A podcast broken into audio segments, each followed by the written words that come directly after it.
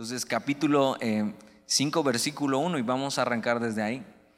profetizaron a Geo y Zacarías, hijo de Ido, ambos profetas, a los judíos que estaban en Judá, en Jerusalén, en el nombre del Dios de Israel, quien, quien estaba sobre ellos. Entonces, si te acuerdas, es, ellos están haciendo todo eh, lo que debían hacer, pero de repente se les presenta oposición.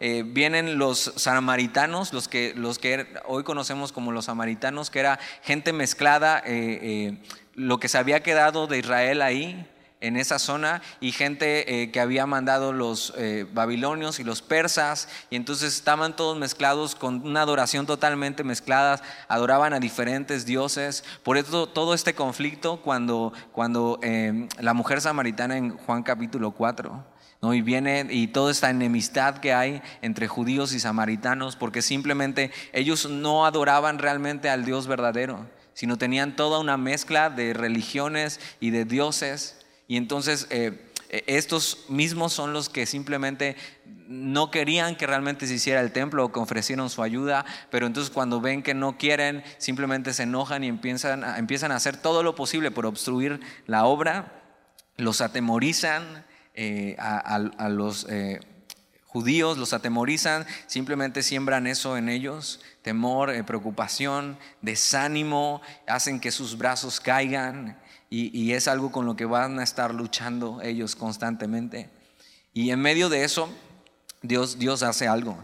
Y Dios envía a hombres como estos, como eh, Ageo y Zacarías, que son profetas de Dios, que están en este tiempo haciendo lo que les toca hacer. Y, sé que el pastor la semana pasada ya, ya habló un poco acerca de estas profecías, pero me encantaría que pudiéramos leerlas completas.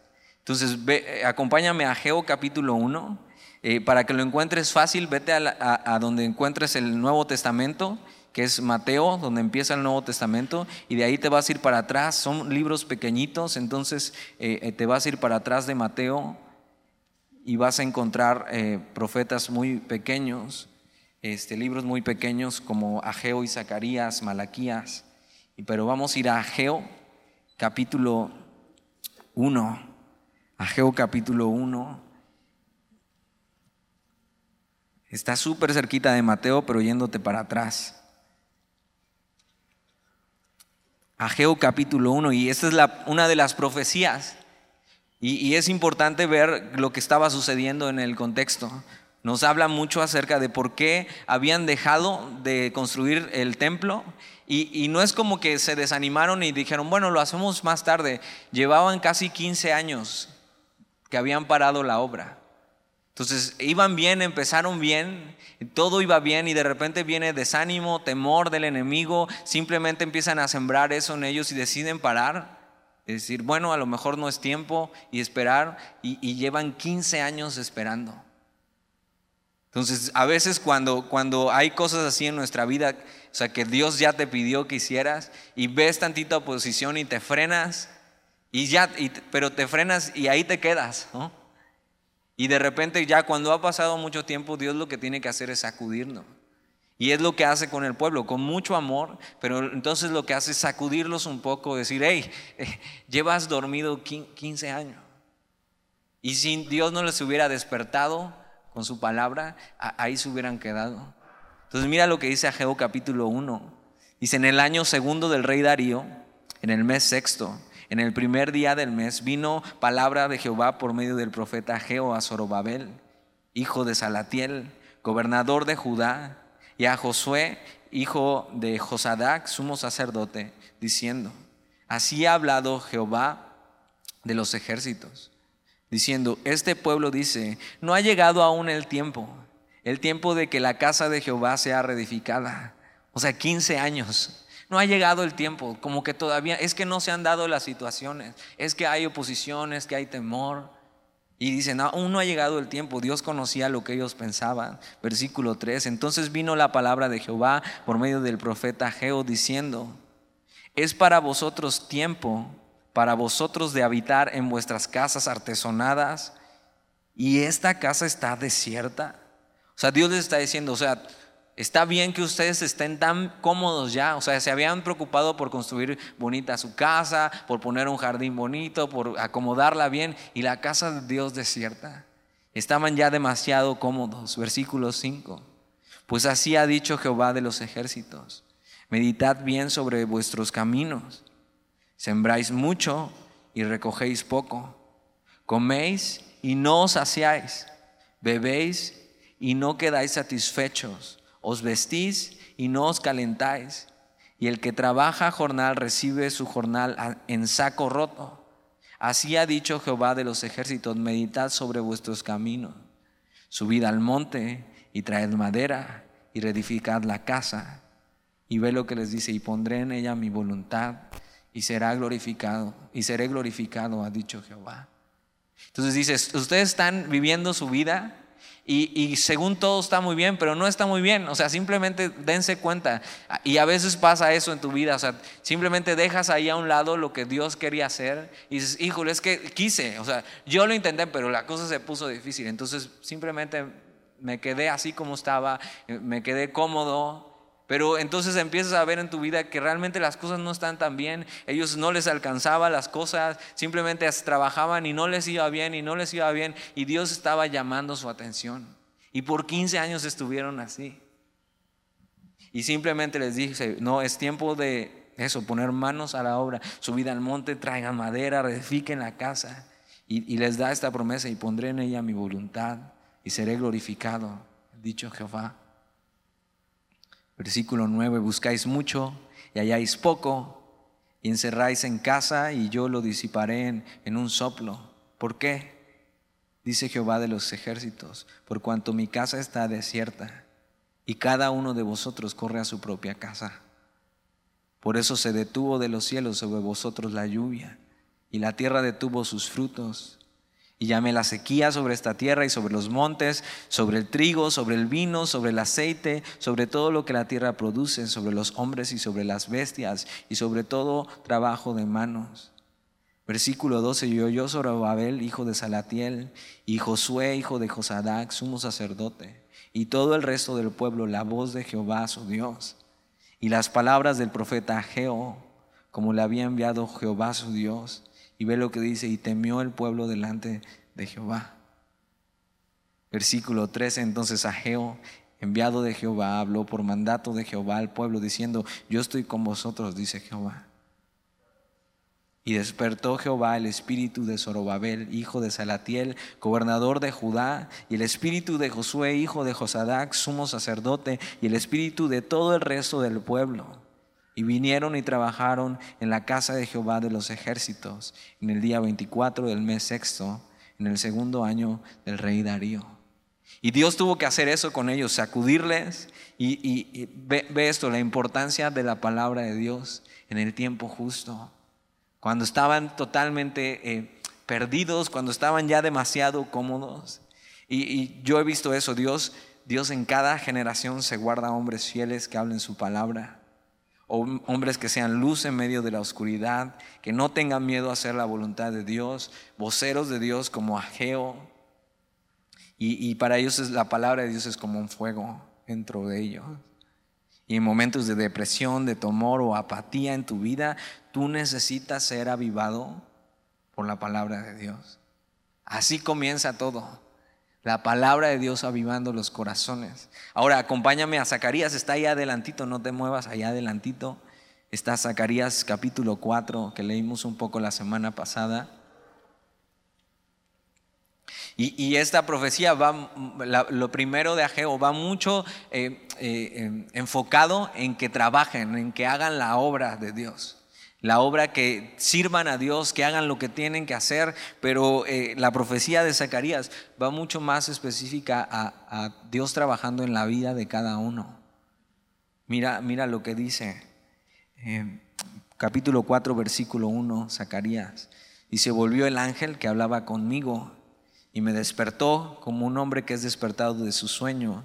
Y me dijo, ¿qué ves? Y respondí, he mirado y aquí un candelabro todo de oro con un depósito encima y sus siete lámparas encima del candelabro y siete tubos para, eh, para las lámparas que están encima de él. Y junto a él dos olivos, el uno a la derecha del depósito y el otro a su izquierda. Proseguí y hablé diciendo a aquel ángel que hablaba conmigo, ¿qué es esto, Señor mío? Y el ángel que hablaba conmigo respondió y me dijo, ¿no sabes qué es esto? dije, no, Señor mío. Entonces respondió y me habló diciendo, esta es palabra de Jehová a Zorobabel, que dice, no con ejército ni con fuerza, sino con mi espíritu, ha dicho Jehová de los ejércitos. ¿Quién eres tú, oh gran monte? Delante de Zorobabel serás reducido a llanura. Él sacará la primera piedra con aclamaciones de gracia. Gracia a ella. Vino palabra de Jehová a mí diciendo, las manos de Zorobabel echarán el cimiento de esta casa y sus manos la acabarán. Y conocerás que Jehová de los ejércitos me envió a vosotros. Y entonces ahora esta profecía va mucho más enfocada en la persona, en lo que Dios quiere hacer a través de la persona. Dios no solamente quiere que trabajes en su obra, sino que Dios quiere hacer su obra en tu vida. Y todas estas profecías están animando al pueblo y por supuesto a los líderes del pueblo. ¿Para qué? Para despertar en ellos eso. Pónganse a hacer lo que Dios les ha pedido hacer. Ya ha pasado demasiado tiempo, 15 años. ¿Cuánto tiempo ha pasado que no has eh, hecho lo que Dios te ha pedido hacer? ¿Cuánto? ¿Y cuánto tiempo vamos a esperar más? La palabra de Dios es eso, aviva el fuego en el corazón de ellos y vamos a ver que ellos se ponen a chambear, pero, pero eso, la palabra de Dios es, es crucial en la vida del cristiano. Tú necesitas depender de la palabra de Dios, aun cuando es más, cuando estás desanimado, cuando tienes broncas, o sea, cuando estás en problemas, lo que más necesitas es la palabra de Dios. Es la que te va a dar dirección en el momento oscuro. Y ellos así han pasado 15 años, pero la palabra de Dios llega y ellos toman acción. Vamos a regresar a, Esdras capítulo 5. Y ve la importancia de la palabra, la importancia de hombres fieles. Versículo, eh, capítulo 5, versículo 2 de Esdras. Ve lo que hacen. Entonces se levantaron. Zorobabel, hijo de Salatiel, y Jesúa, hijo de Josadac, este es, el mismo Josué que también dice eh, Ageo y Zacarías, y comenzaron a reedificar la casa de Dios que estaba en Jerusalén, y con ellos los profetas de Dios que les, que les ayudaban. O sea, simplemente si Dios ya nos ha dicho algo, si Él ya ha hablado claramente en, a nuestros corazones, eh, lo que nos toca hacer es lo que hicieron estos hombres, levántate. Comienza hoy, y ve, e, ellos echan mano de, los hombres de Dios que representaban en ese tiempo a Dios. Y algo que tú puedes hacer para, para qué? Para levantarte y hacer lo que Dios te ha pedido es echar mano de la iglesia. Donde puedes encontrar hombres y mujeres de Dios que te ayuden. Porque sabes que no, no puedes solo. O sea, Zorobabel y Jesús entienden esto. O sea, Dios nos habló a nosotros, pero no solo nos habló a nosotros, nos les habló a todo el pueblo. Y no podemos solo, necesitamos que nos ayude. Y estos hombres no, no se les cae nada, meten la mano y les están ayudando a edificar, a hacer lo que Dios les ha pedido hacer. Tú necesitas eso. Yo sé que la pandemia nos ha alejado un poco, pero ya, o sea, ya es momento de eso, de que puedas buscar a alguien, de que puedas rendir cuentas a alguien, de que puedas conocer otras personas y poner tu vida a la luz y buscar ayuda. Echa mano de eso, echa mano de, de la iglesia. Ve cómo Dios no solo está interesado en que haga su obra, sino en que Él cumpla su propósito en tu vida. Tal vez lo que necesitabas escuchar hoy era eso, levántate y empieza. Versículo 3. En aquel tiempo vino a ellos Tadnai, gobernador del otro lado del río, y Setarbosnai y sus compañeros, y les dijeron así. Entonces, otra vez empiezan bien y ya están con todo. Dios nos dijo, vamos a hacer lo que Dios nos ha pedido, y así acaban de empezar. ¿Y qué crees? Eh, los, los problemas van a tocar a la puerta otra vez. Y vienen los gobernadores y ve lo que les preguntan, ¿quién nos ha dado orden para edificar esta casa y levantar estos muros? Y, eh, ellos no tenían esto. O sea, no tenían una orden judicial para decir, eh, eh, podemos hacer esto. Es más, la última vez que, tuvieron una orden del gobierno fue, no lo pueden hacer. Deténganse. Pero tienen una orden mucho más alta. Dios mismo les ha dicho, manos a la obra. Pero entonces vienen los problemas y les empiezan a hacer preguntas y viene oposición y otra vez lo mismo que les desanimó hace 15 años. Y tú tienes que saber que el desánimo, la oposición es algo constante en la vida del cristiano. O sea, eh, nada más tienes que, que, empezar a hacer las cosas bien para ver la oposición en tu vida.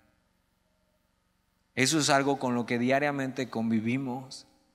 Pero por eso es crucial que tú tengas la palabra de Dios en tu vida, que sepas lo que Dios te ha pedido, para que puedas caminar en eso, aún en medio de la oposición, que no seas de, este, estos cristianos que todo su vida es eso, o sea, un día están bien, pero el otro están desanimados y ya, dejaron todo. Y entonces viene otro evento y se animan, o sea, Dios no les está dando solo ánimo, Dios está avivando sus corazones con su palabra.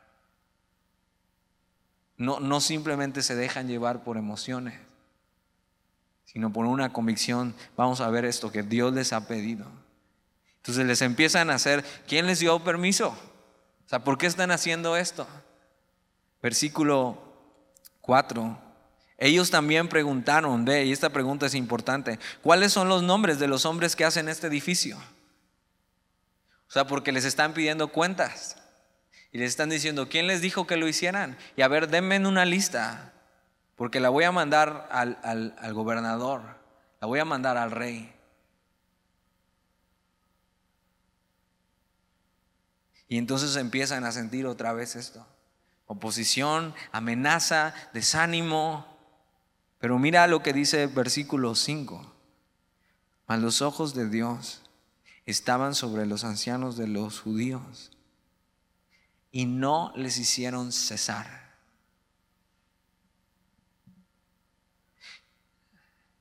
Dios les había pedido algo. Y Dios no los iba a abandonar si Él les había pedido que hicieran esto. Quiere decir que cuando Dios te pide algo, tú puedes contar con la total ayuda de Dios, que sus ojos están puestos sobre ti, que Él va a cuidar de ti aún en medio de la dificultad, en medio de la oposición, en medio del desánimo. Cuando tú y yo estamos caminando en su voluntad, cuando hemos decidido levantarnos para obedecer, cuando tomamos acción en nuestra vida, podemos estar seguros que Dios va a estar ahí para cuidarnos en lo que sigue del trayecto. Y eso es, saber que Dios les había, estaba con ellos, que Dios se los había pedido, les hizo no detenerse esta vez, lo que pasó hace 15 años atrás. Tienes que saber eso. Dios no te llamó para abandonarte en medio del camino, sino que Él promete estar ahí. Él promete poner sus ojos sobre ti.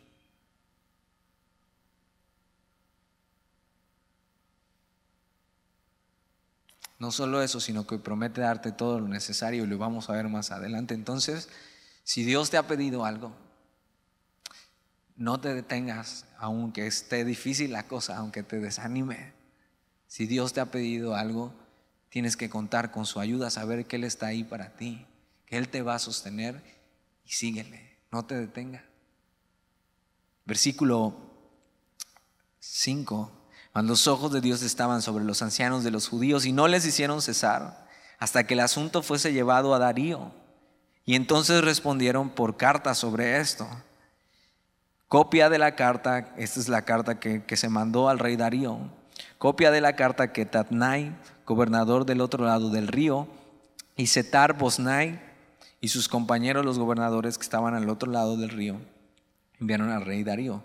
Y la semana pasada vimos que el río, el Éufrates, así se distinguía. Y esta es la carta, versículo 7. Le enviaron carta y así estaba escrito en ella. al rey Darío toda paz. Sea notorio al rey que fuimos a la provincia de Judea, a la casa del gran Dios, ve la fama de Dios, la cual se edifica con piedras grandes, y ya los maderos están puestos en las paredes, y la obra se hace a prisa y prospera en sus manos. O sea, quiere decir que estos cuates regresaron y la palabra de Dios avivó sus corazones y empezaron a hacer todo y rápido. O sea, Dios me ha pedido algo, lo voy a hacer ya. Y lo voy a hacer bien.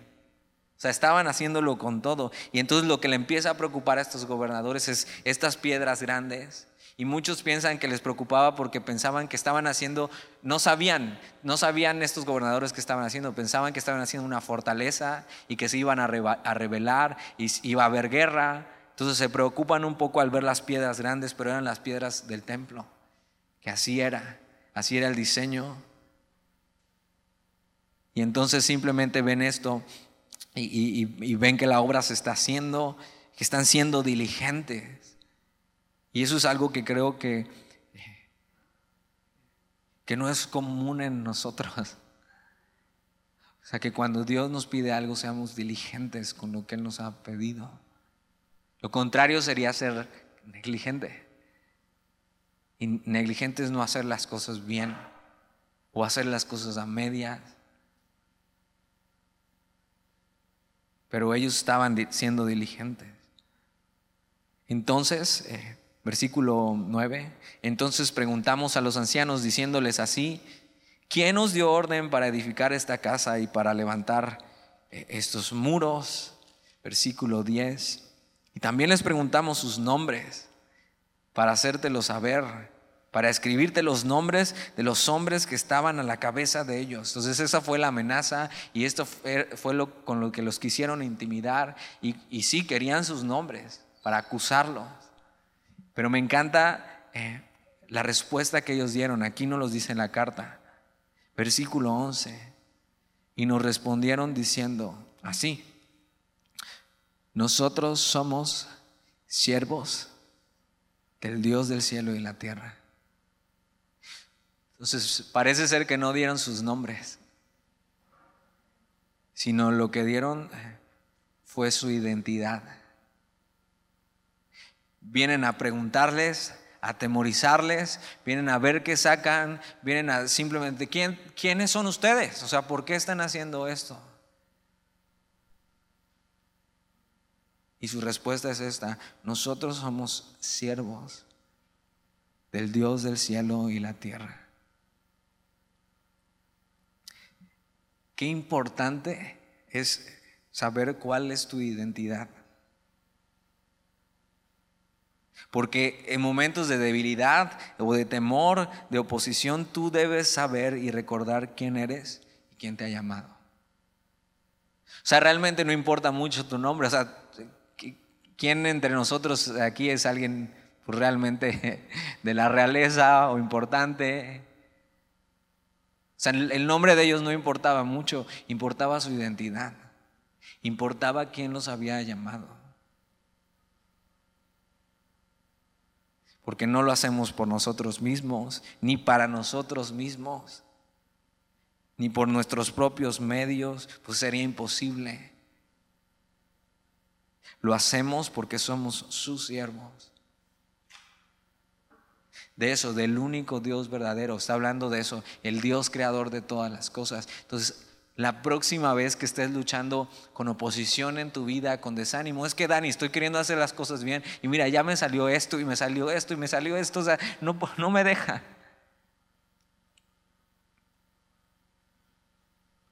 Tú tienes que recordar tu identidad y quién te ha llamado. Tienes que recordar quién te ha pedido esto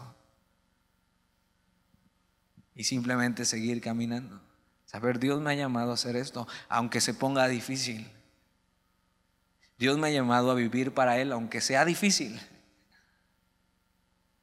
Aunque haya oposición, aunque haya luchas, aunque me encuentre desanimado, tú tienes que recordar que eres suyo. Recuerda por qué lo haces, por quién lo haces y, mantente firme en eso. Y, ve la respuesta, no, no termina ahí, sino que nos respondieron diciendo así, nosotros somos siervos del Dios del cielo y la tierra. Y reedificamos la casa que ya muchos años antes había sido edificada, la cual edificó y terminó el gran rey de Israel, está hablando de Salomón.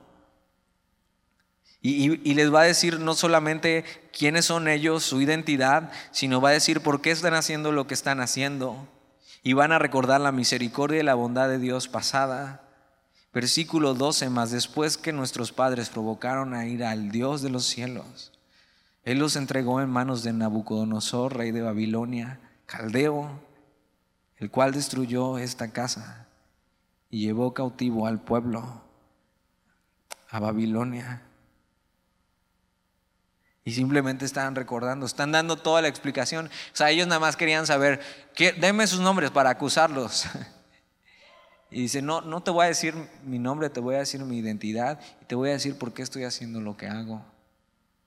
Y simplemente empiezan a recordar todo lo que habían pasado, de dónde Dios los había sacado.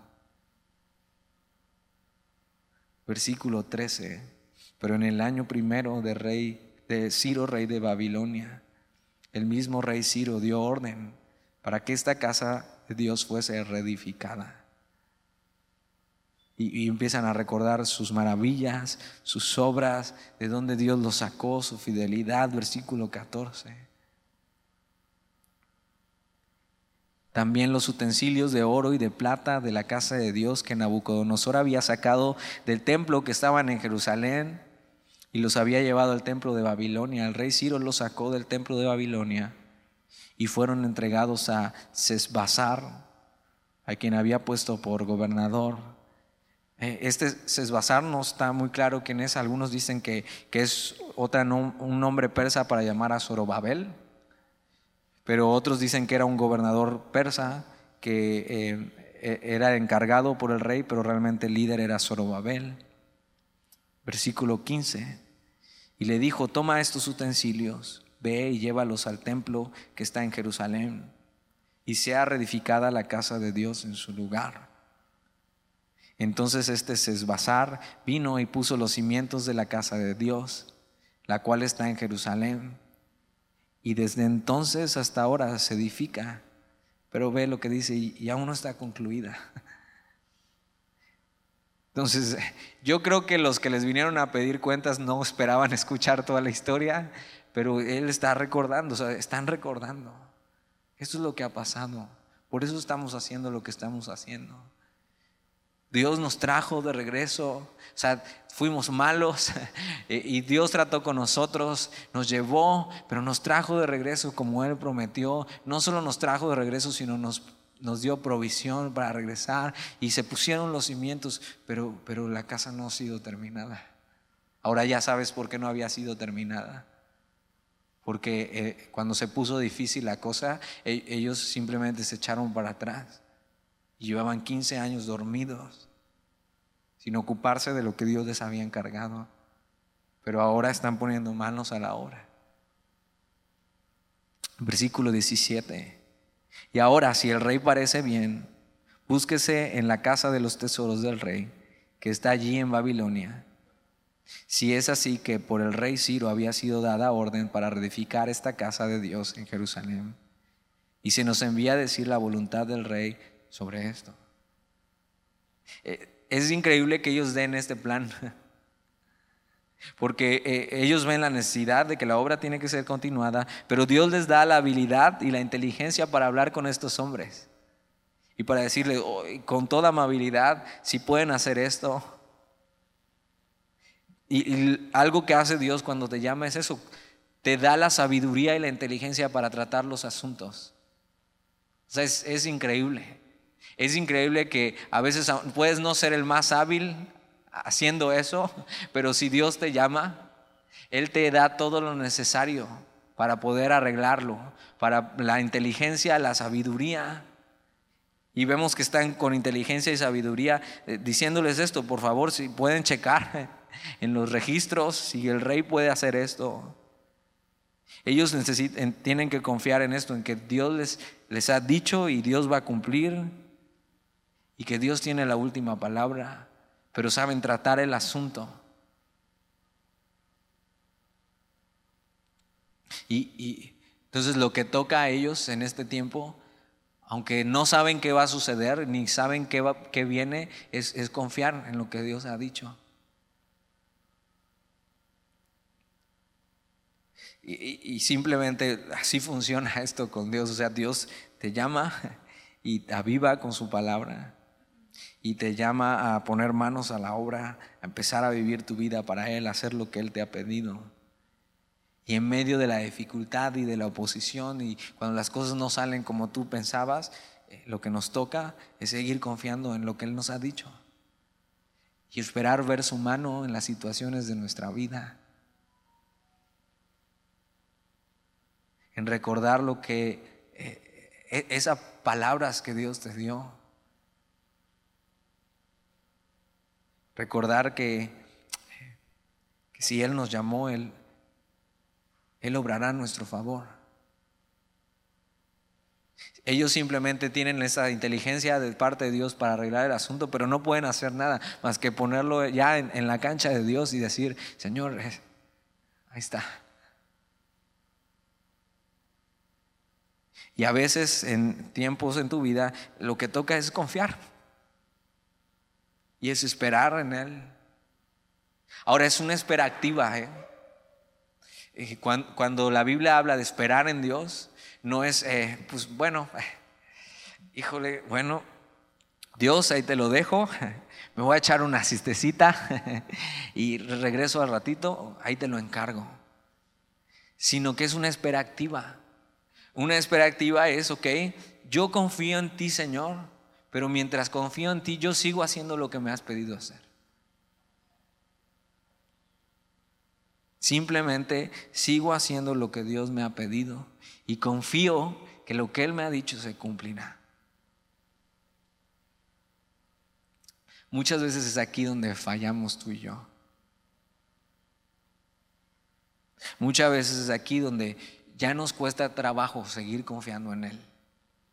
Cuando vemos las situaciones difíciles.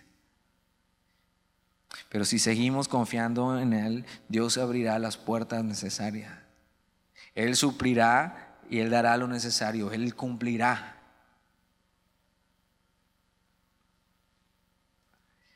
Los comentaristas sobre este pasaje citan un poema de William Cooper que dice que las las nubes que tanto temes tu vida están llenas de misericordia. Entonces a veces cuando pasan cosas que no esperabas y tú estás tratando de seguir al Señor y las cosas se ponen difíciles y hay temor en tu vida y hay preocupación y simplemente no tienes eh, paz y esas nubes aparecen. Tú tienes que confiar eh, en que esas nubes que tanto temes, esa tormenta que tanto temes, está llena de misericordia para ti.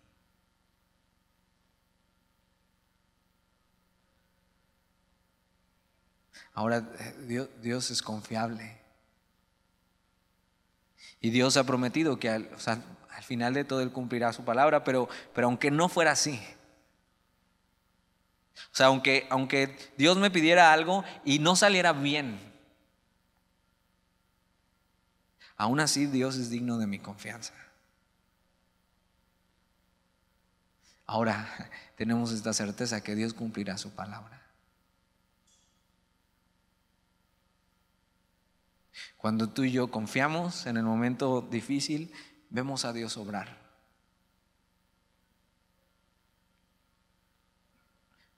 Y vamos a ver qué pasa en esta historia. Y a ellos les toca confiar, capítulo 6, versículo 1. Entonces el, rey Darío dio la orden de buscar en la casa de los archivos donde guardaban los tesoros allí en, en Babilonia. Y fue hallado en Acmeta, en el palacio que está en la provincia de Media, un libro en el cual estaba escrito así, Memoria en el año primero del rey Ciro, el mismo rey Ciro dio orden acerca de la casa de Dios, la cual estaba en Jerusalén, para que fuese la casa reedificada como lugar para ofrecer sacrificios y que sus padres fuesen, sus paredes fueran firmes, su altura de 60 codos y de 70 codos su anchura, y tres hileras de piedras grandes. Ve, hasta eso, ve el detalle que tiene esto. Ahora, ¿quién guardó esa carta ahí? Pudo haberse extraviado, acuérdate, hubo cambio de reino, o sea, ya no está Ciro, ahora está eh, eh, Darío. Dios guardó esa carta ahí. Ahora, mientras pasa esto, vamos a ver que ellos no se detienen de hacer la obra, pero tampoco tienen la respuesta enseguida, no, no había WhatsApp, entonces no es como que hoy está la carta ahí y te con dos palomitas y te contestan, aquí está la carta, o sea, no, pasó mucho tiempo. Y ellos tenían que confiar en eso. Y ve, Dios obra. a veces no sabemos cómo, pero Dios obra. Y hasta este detalle de piedras grandes, que era algo que le preocupaba al otro gobernador que les está acusando. ¿Por qué están haciendo esto con piedras tan grandes? ¿Van a hacer una fortaleza o qué? Y no, no, no, hasta el detalle. Y tres hileras de piedras grandes y una de madera nueva. Y que el gasto sea pagado por el tesoro del rey y también los utensilios de oro y de plata de la casa de Dios, los cuales Nabucodonosor sacó del templo que estaban en Jerusalén y los pasó a Babilonia, sean devueltos y vayan a su lugar. El templo que está en Jerusalén y sean puestos en la casa de Dios. Ahora pues, Tatnai, gobernador del otro lado del río, Setar Bosnai y vuestros compañeros, los gobernadores que estáis al otro lado del río, alejaos de allí. Dejad que se haga la obra de esa casa de Dios. Cuando Darío encuentra todo esto, se da cuenta y dice, déjenlos, déjenlos. ¿Es, real esto? Eh, el rey Ciro lo, lo dijo, se tiene que llevar a cabo, déjenlos, dejen que hagan la obra de esa casa de Dios. Y ve, ellos no saben todavía eso, a lo mejor, pero eh, necesitan confiar. Y, tú y yo no sabemos cómo se va a solucionar esto, no sabemos cómo va a obrar Dios, de qué manera, pero tienes que confiar en eso, en que Dios va a obrar, que su palabra se va a cumplir. Dejad que se haga la obra de esa casa de Dios, que el gobernador de los judíos y sus ancianos reedifiquen esa casa de Dios en su lugar y ve, no solo eso, versículo 8, y por mí es dada la orden de lo que habéis de hacer con, esos ancianos de los judíos para reedificar esa casa de Dios, que de la hacienda del rey que tiene el tributo del otro lado del río, sean dados puntualmente a esos varones los gastos para que no cese la obra. O sea, no solamente les dice, eh, déjenlos, sino de su dinero. de su dinero les van a dar para los gastos. Yo me imagino que Tanaya de haber dicho, ¿para qué me metí en esto? O sea, ahora yo tengo que poner del dinero. Pero ve, y no solo eso. Eh, versículo 9, y lo que fuere necesario, becerros, carneros y corderos para holocaustos al Dios del cielo, trigo, sal, vino y aceite, conforme a lo que dijeron los sacerdotes que están en Jerusalén, les sea dado día por día sin obstáculo alguno. Y a veces nada más eso, tenemos que esperar un poquito más confiando en Dios. ¿Te imaginas que ellos otra vez se hubieran desanimado y hubieran parado otros 15 años?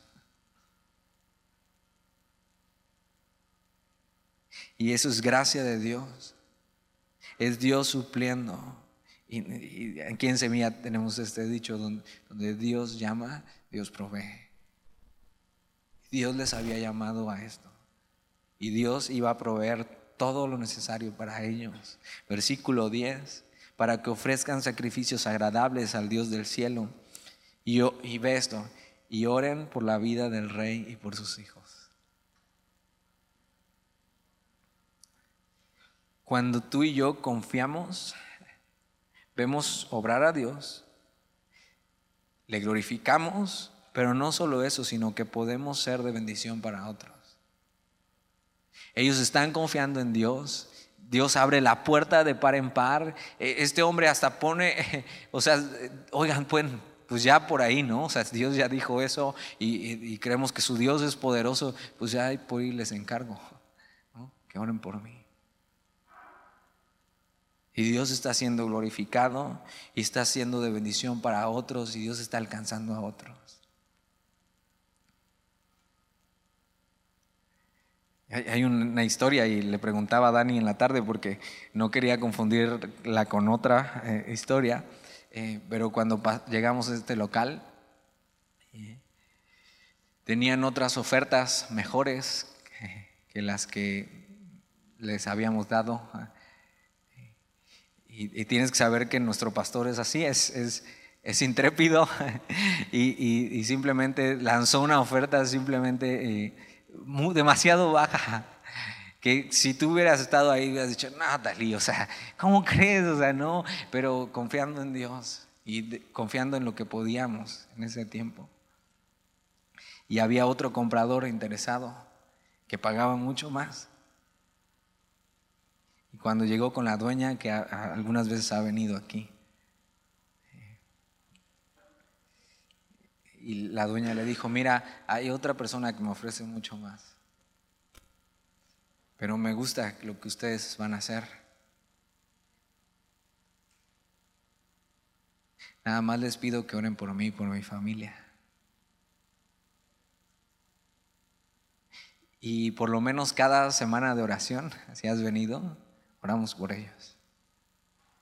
Y quién sabe qué Dios vaya a hacer en sus vidas. Pero ve confiar en Dios y hacer lo que Dios te ha pedido, no solamente te lleva a glorificarle, sino te lleva a ser bendición para otros. Y así como este rey, la, dueña, así diciendo, ok, sí, voy a aceptar eso, pero, pero nada más les encargo. Bueno, por mí, entonces cada vez que te acuerdes, únete a esto, ora por ella, que Dios le siga bendiciendo.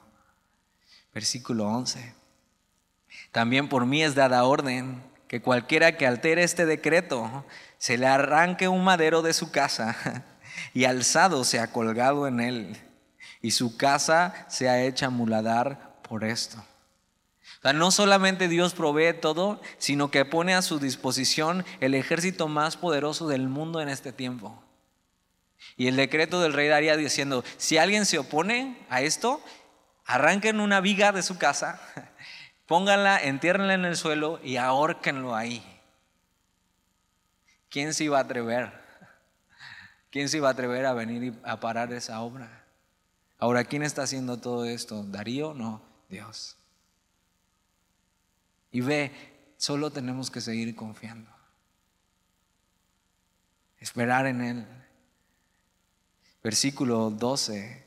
Y el Dios que hizo habitar allí su nombre Destruya todo rey y pueblo que pusiere su mano para cambiar o destruir esa casa de Dios, la cual está en Jerusalén. Yo, Darío, he dado el decreto, se ha cumplido prontamente. Entonces Tadnai, gobernador del otro lado del río, y Setar Bosnai y sus compañeros hicieron puntualmente según el rey Darío había ordenado. Es decir, sí, señor, o sea, ¿en qué me metí? Pero eh, ver, Dios usa todo, hasta este conflicto, hasta estos hombres que venían buscando atemorizarlo. Versículo 14.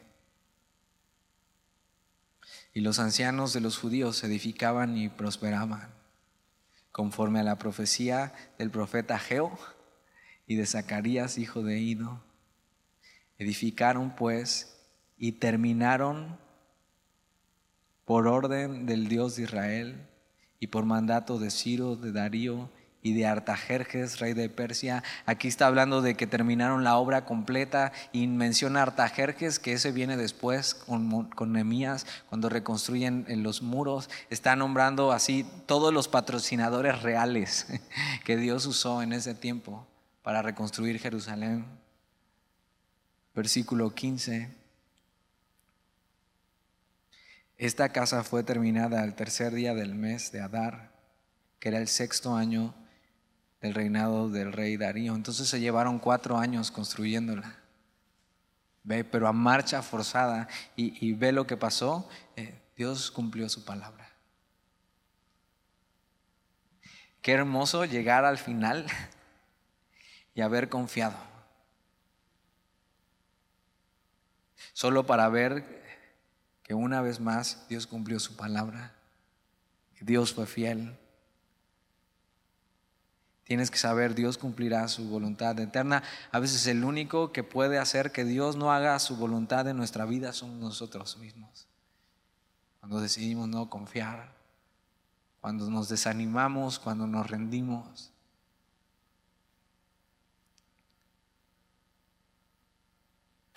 Confía en Dios. Camina en su voluntad. Ve su palabra cumplida en tu vida. Espera en Él. Espera en sus promesas, en la promesa eterna que tenemos como creyentes. Es esto que Dios cumplirá su propósito en nosotros, la promesa de la vida eterna, la promesa de que un día estaremos con Él para siempre y seremos totalmente transformados. Y ese es el ánimo suficiente para, para seguir caminando en nuestra vida y seguir haciendo lo que Dios nos ha pedido hacer. Versículo 16, vamos a terminar de una vez. Ve lo que pasa. Entonces los hijos de Israel, los sacerdotes, los levitas y los demás que habían venido de la cautividad. Y eso es algo que va a estar mencionando continuamente. O sea, de dónde Dios los ha sacado. Hicieron la dedicación de esta casa de Dios con gozo. Al final hacer la voluntad de Dios en tu vida, lo que acarrea es eso, gozo, un gozo duradero. Versículo 17, y ofrecieron en la dedicación de esta casa de Dios 100 becerros, 200 carneros y 400 corderos y 12 machos cabríos en expansión por todo Israel. Eh, eh, realmente esto no es, no es demasiado en comparación de cuando se hizo el primer templo con Salomón, que se echó la casa por la ventana, Israel era una nación súper próspera. Es mucho menos eh, de lo que hizo Salomón, pero tú tienes que recordar que no se trata de cuánto das a Dios, sino se trata de tu corazón. Y es mucho menos de lo que hicieron en la casa anterior, en el templo anterior, pero, pero lo están haciendo con todo su corazón para Dios. Y dice, y doce machos cabríos en expiación por todo Israel, conforme al número de las tribus de Israel. Y, esto es eh, unificación de las doce tribus. Ya no se están peleando que si el reino del norte, el reino del sur, que si algunos son o no son. O sea, simplemente eso, por todos, por todo el pueblo. Lo que están pidiendo es eso, perdón.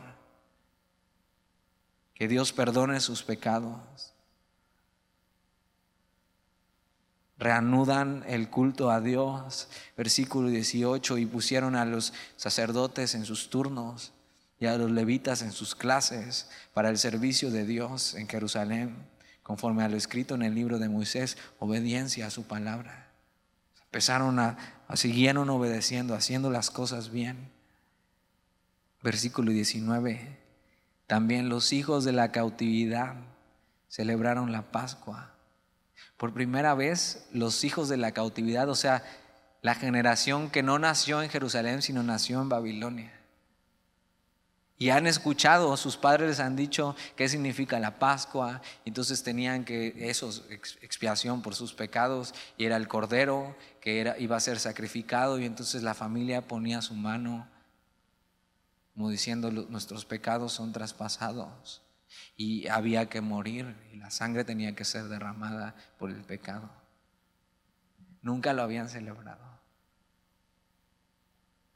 Eh, esto, eh, la Pascua, es el acto central de la redención del pueblo. y el acto central de nuestra redención y nuestra Pascua es la cruz del Calvario. Y lo que hacen es celebrar eso. Y, los hijos de la cautividad están así. O sea, yo nunca había visto esto. O sea, me habían platicado. Pero ve qué hermoso. Si alguien tiene que morir. Y alguien tuvo que morir por nosotros. Y cuando nos reunimos, lo que hacemos es celebrar eso. Es una solemne celebración de que alguien más tuvo que pagar por nuestros pecados. El Cordero de Dios que quita el pecado del mundo. Ellos están haciendo eso muchos por primera vez. También los hijos de la cautividad celebraron la Pascua los 14 días del mes primero. Y eso es el centro de su adoración. Versículo 20. Eh, Porque los sacerdotes y los levitas se habían purificado a una. Todos estaban limpios y sacrificaron la Pascua por todos los hijos de la cautividad y por sus hermanos, los sacerdotes y por sí mismos. Comieron los hijos de Israel que habían vuelto del cautiverio con todos aquellos que se habían apartado de las inmundicias de las gentes de la tierra para buscar a Jehová, Dios de Israel. Quiere decir que después de eso hubo pureza, purificación. Empezaron a obedecer a Dios. Versículo 21, y celebraron con regocijo la fiesta solemne de los panes sin levadura, siete días. Y los panes sin levadura significaba eso, era una festividad de pureza. Y a veces pensamos, eh, tenemos esta mala idea de que obedecer a Dios y hacer las cosas bien y caminar en santidad es aburrido y trae aflicción a nosotros y es como, ay, es que tengo que hacer eso y no puedo. O sea, eh, no, hay, hay gozo en la obediencia a Dios y en la pureza y en la santidad. Hay gozo. Hay plenitud en hacer lo que Dios nos ha pedido hacer. Joven, si estás aquí hoy, hay gozo en mantenerte puro para Dios. Hay gozo. Y celebraron con regocijo la fiesta solemne de los panes sin levadura, siete días, ve, esto, por cuanto Jehová los había alegrado.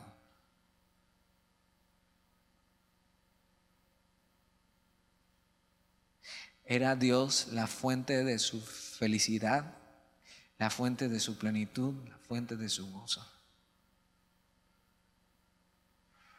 Por cuanto Jehová los había alegrado y había vuelto el corazón del rey de Asiria hacia ellos para fortalecer sus manos en la obra de la casa de Dios, el Dios de Israel. Dios lo que hace es comienza un avivamiento en Israel. Y estas son las cosas que suceden cuando hay un avivamiento en el corazón. Hay una vida de adoración. Dios comienza a avivar las cosas. A esta generación que decidió confiar en Él. Hay adoración, hay gozo en un corazón agradecido. Cosas empiezan a ser restauradas. Se celebra la redención, o sea, el Cordero de Dios es el centro hay pureza. Santidad que es apartarse de las cosas que sabes que no deberías hacer. Todos ellos tienen claro esto, que fueron cautivos, pero que Dios los había salvado. Todos ellos habían visto la mano de Dios, todos ellos sabían que Dios los había alegrado, Él era su felicidad. Su felicidad. Y tú tienes que saber que si Dios no te hace feliz, nada en este mundo te va a hacer feliz. Y ellos encuentran su deleite en su Dios y una vida plena. ¿Cuántos necesitamos ser avivados hoy por su palabra? ¿Oramos? Señor, y te pedimos esto, que tú avives nuestros corazones con tu palabra, para poder hacer lo que tú nos has pedido para caminar en medio de la dificultad, confiando en ti una y otra vez, esperando ver tu promesa cumplida en nosotros, Señor. Una vida de obediencia donde el centro eres tú, Señor. Una vida de pureza, de santidad, donde vivimos para ti, Señor, donde encontramos gozo en ti, siendo tú la fuente de nuestra felicidad, una plena felicidad, una verdadera felicidad en ti, Señor. Te pido esto para nosotros. Avívanos, Señor, para hacer lo que nos has pedido hacer. Te lo pido en el nombre de Jesús y te damos gracias. Amén.